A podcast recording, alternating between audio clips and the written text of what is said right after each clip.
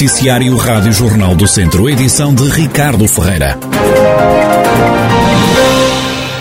Habitantes e turistas pedem mais casas de banho públicas em Viseu. O assunto chegou à última Assembleia Municipal de Viseu pela bancada do Partido Socialista. O deputado Gonçalo Ginestal solicitou a abertura das casas de banho no recinto da Feira de São Mateus durante todo o ano. As poucas ou quase nenhumas casas de banho públicas existentes na cidade. Há equipamentos operacionais, mas que se encontram encerrados durante todo o ano, nomeadamente os WCs da Feira de São Mateus. Por que é que isto acontece? Existe uma população que sofre com esta situação, nomeadamente os mais idosos, pois muitas vezes, devido à medicação que tomam, vêm-se confrontados com a necessidade de utilizar estes equipamentos ou os, os WCs dos estabelecimentos comerciais. Senhor Presidente, não acha que esta é uma necessidade dos vizienses? E volto à questão. Vai abrir os WCs que estão encerrados na Feira de São Mateus durante todo o ano? O presidente da Câmara de Viseu, Fernando Ruas, disse na resposta que não há dificuldades em abrir o WC da Feira de São Mateus durante todo o ano ou mesmo em adquirir mais equipamentos. Nós não temos eh, eh seguramente nenhuma dificuldade em adquirir casas de banho. Não será por isso. Não será por isso. E também não teremos dificuldade eh, em. Não, não, é, não é o problema que mais tem chegado à Câmara, este problema, mas não teremos dificuldade em abrir as casas de banho da, da, do espaço da feira, da feira de São Mateus. Fernando Rosa assegura que a falta de casas de banho públicas vai deixar de ser um problema em Viseu. Ainda por Viseu, os vereadores do PS na Câmara Municipal dizem que a central fotovoltaica de Lupina, que foi chumbada pelo ICNF, ia causar um desastre ambiental no Conselho, em causa o abate de muitos hectares de árvores. O socialista Miguel Pipa disse hoje na reunião do Executivo Municipal que não podia estar mais de acordo com o Instituto de Conservação da Natureza e das Florestas, que inviabilizou um investimento de muitos milhões para o Conselho. Este investimento eh, seria feito à custa do abate de 260 hectares de Pinheiro Bravo, portanto, de regeneração natural, portanto, com 10 anos, eh, se não houvesse alternativa, portanto, espaços e terrenos ainda se poderia, portanto, estudar. Mas foram apresentadas duas alternativas, portanto, perto dessas áreas. Fazer investimentos em terrenos limpos, onde unicamente se retirassem pedras, tudo bem. Agora, dizimar 260 hectares em floresta estruturada é que não, portanto, achamos que era um verdadeiro desastre ambiental. Uh, pergunto ao seu vice-presidente, portanto, se concordava, portanto, ou concorda, portanto, com este abate massivo, portanto, de floresta. Na opinião de Miguel Pipa, o desenvolvimento do Conselho não pode ser feito a qualquer preço. E se este município, neste caso, portanto, o, quer fazer portanto, a, qualquer preço, então estamos totalmente em desacordo. Relativamente à criação de postos de trabalho, que, que referiram, eh, portanto, há aqui uma história muito mal contada, portanto, há uma história errada, porque criar 600 postos de trabalho, provavelmente numa fase de construção, até os poderia criar mas agora para a gestão no dia a dia eh, e, e, e, vivendo, portanto, esta era que nós temos das tecnologias digital, um ou dois, no limite, seriam necessários para, eh, só para vigilância. O vice-presidente da Câmara de Viseu, João Paulo Gouveia, criticou a intervenção do socialista e garantiu que os promotores do parque se tinham comprometido a compensar o abate dos pinheiros. O ICNF chumbou um investimento em Viseu de 300 milhões de euros 300 milhões de euros. Nós sabemos, quem esteve nas reuniões foi exatamente eu, e portanto nós sabemos que de facto havia 260 hectares, mas não eram os 260 hectares que eram completamente desafetados dos perímetros florestais, nomeadamente o perímetro de São Salvador e outros. Era apenas uma pequena parte. E mais, a própria empresa comprometeu-se e comprometia-se a reflorestar outras áreas a designar pelo próprio ICNF de forma a fazer toda a compensação destes, destes pinheiros que iriam ser, eh, que iriam ser abatidos. O autarca social-democrata deixou ainda uma questão ao vereador da oposição. E no sítio onde ela está preparada agora para ser feita, que aliás irá, a, através da, da, da, linha de média tensão, ter a subestação de Budiosa, está esta Câmara também vai aparecer sobre isso, diria, no sítio onde ela vai ser instalada agora, o terreno é completamente nu, uma pergunta que ficou ainda sem resposta. Vila Nova de Paiva está mal servido de saúde, é pelo menos essa a convicção do Presidente da Câmara, Paulo Marques. Falta tudo.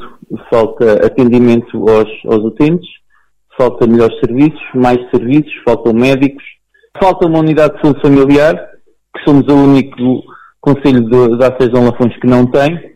Hum, por isso, é perguntar o que não falta em termos de saúde neste Conselho.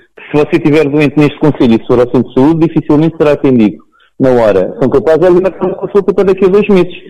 Se acha que isso poderá ser o, o ser atendido, hum, não será propriamente bom. Paulo Marcos diz que falta pelo menos um médico no Conselho. O autarca avisa que não vai baixar os braços até a saúde melhorar em Vila Nova de Paiva. Nós já reunimos com a, com a ARS, com, com, a diretora regional, estamos agora a marcar uma reunião com a Sejão Lafões, eh, estamos a tentar por todos os meios que venham falar connosco para tentarmos resolver este problema porque nós não vamos deixar cair esta situação e a saúde tem que ser resolvida no nosso Conselho. Paulo Marques, Presidente da Câmara de Vila Nova de Paiva. O ADECO protesta exige uma cobrança justa e igual para todos nas portagens. Segundo a Associação de Defesa de Consumidores, as cobranças eletrónicas nas antigas SCUT, como a A24 e a A25 que atravessam a região, ficam mais caras para quem não tem dispositivos de pagamento automático. Sónia Covita, coordenadora do Departamento Jurídico e Económico da ADECO Proteste, recorda que este problema é antigo. Os habitantes de Viseu sabem isto melhor que ninguém.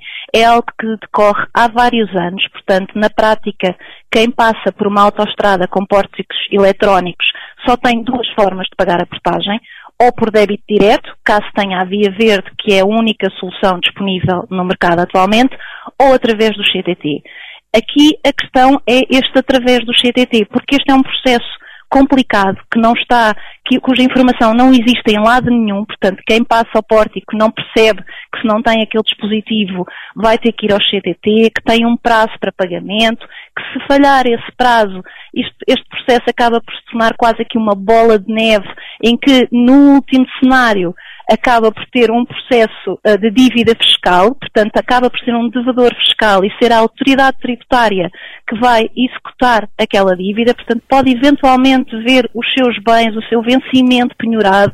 De 5 passou para 15 dias o prazo do pagamento das portagens nos Correios. A Associação de Defesa do Consumidor aplaude a alteração, mas defende que as mudanças não devem ficar só por aqui. Nós vemos aqui na DEC Proteste todos os dias consumidores a queixarem-se, não é porque não queiram pagar um euro e pouco de portagem ou, pouco, ou mais, não é por isso, é porque pura e simplesmente não sabiam que o tinham que fazer nem como e acabam por se ver abraços com, com um processo fiscal que, que, nunca imaginaram. E isto pode ter, de, de, um euro e pouco, pode passar para centenas de euros. Portanto, é uma coisa completamente disparatada. E aquilo que nós dizemos é que não pode ser assim. Tem que haver informação, tem que haver justiça e, e este sistema tem que ser visto de fio a pavio, corrigido, de forma a que isto seja claro para toda a gente. Sónia Covita, coordenadora do Departamento Jurídico e Económico da DECO, proteste que exige a revisão do sistema de cobrança de portagens nas antigas SECUT.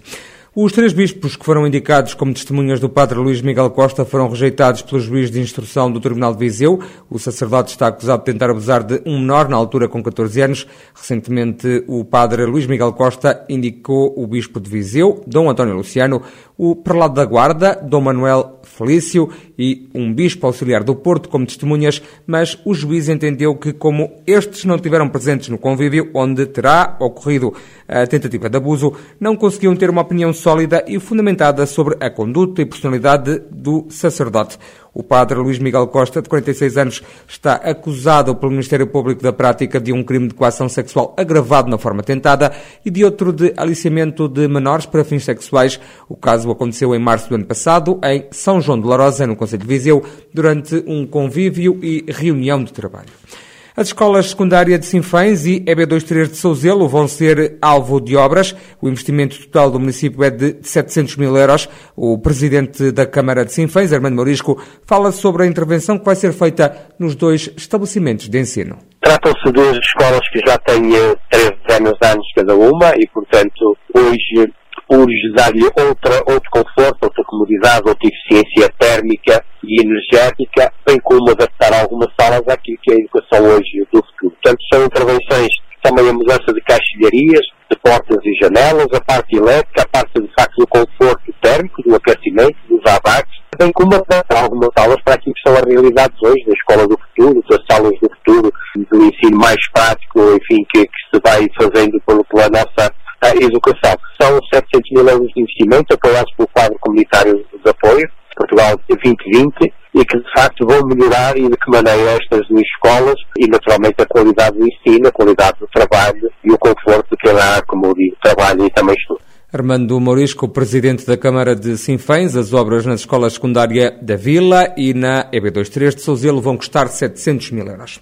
E este sábado, à festa da taça da primeira divisão da Associação de Futebol de Viseu, Besteiros e Oliveira do Douro são os finalistas da competição que dará ao vencedor o acesso direto aos quartos final da taça de sócios de mérito. Na antevisão ao encontro, Pedro Pomar, treinador do Besteiros, disse que, apesar de não conhecer bem o adversário, não tem dúvidas de que vai ser um jogo competitivo sobre a ida à taça de sócios de mérito em caso de vitória, o técnico destaca que seria muito positivo estar junto das equipas que militam no principal escalão do futebol distrital. Era muito bom podermos competir com equipas, com as equipas de, de, de nível, até para nos, para nos avaliarmos a nós próprios, para nos medirmos, para, nos, para percebermos que efetivamente podemos competir com essas equipas era, era, era bastante, era bastante, era bastante, era bastante bonito podermos, podermos mostrar também a nossa qualidade e podemos, e se, se isso acontecer, eh, quer sejamos nós, quer seja o Liberador, com certeza que vamos, vamos, vamos dar luta às equipas que estejam a seguir eh, para, também para disputar essa fase. Pedro Pomar, treinador do Besteiro, já Tiago Costa, da Casa do Povo de Oliveira do Douro, destaca que a grande dificuldade vai ser gerir a equipa emocionalmente, já que a ida à final deixou o grupo entusiasmado. Quanto à possibilidade de marcar presença nos quartos final da Taça de Sócios de Mérito, Tiago Costa diz que qualquer um dos vencedores vai dar uma boa imagem ou seremos nós, ou será, ou será a equipa do Besteiros. E acredito que ou nós ou o Besteiros que vá fazer boa figura, pelo menos no, no primeiro jogo, eh, contra essas equipas da Liga de Honra, porque querem sempre mostrar mais, não é? Porque sabem que há partidas são inferiores, mas que querem ir lá bater o pé, essas equipas grandes. E é bom para a festa de futebol, para a festa aqui da zona, que o pessoal também tanto aqui como nas outras, isto é uma final e é uma, vai haver festa, pronto, é isso é tudo sempre bom para o futebol. Tiago Costa, treinador da Casa do Povo de Oliveira do Douro, que vai jogar a final da taça da primeira divisão com o Besteiros. O encontro está agendado para sábado às nove da noite em Moimenta da Beira.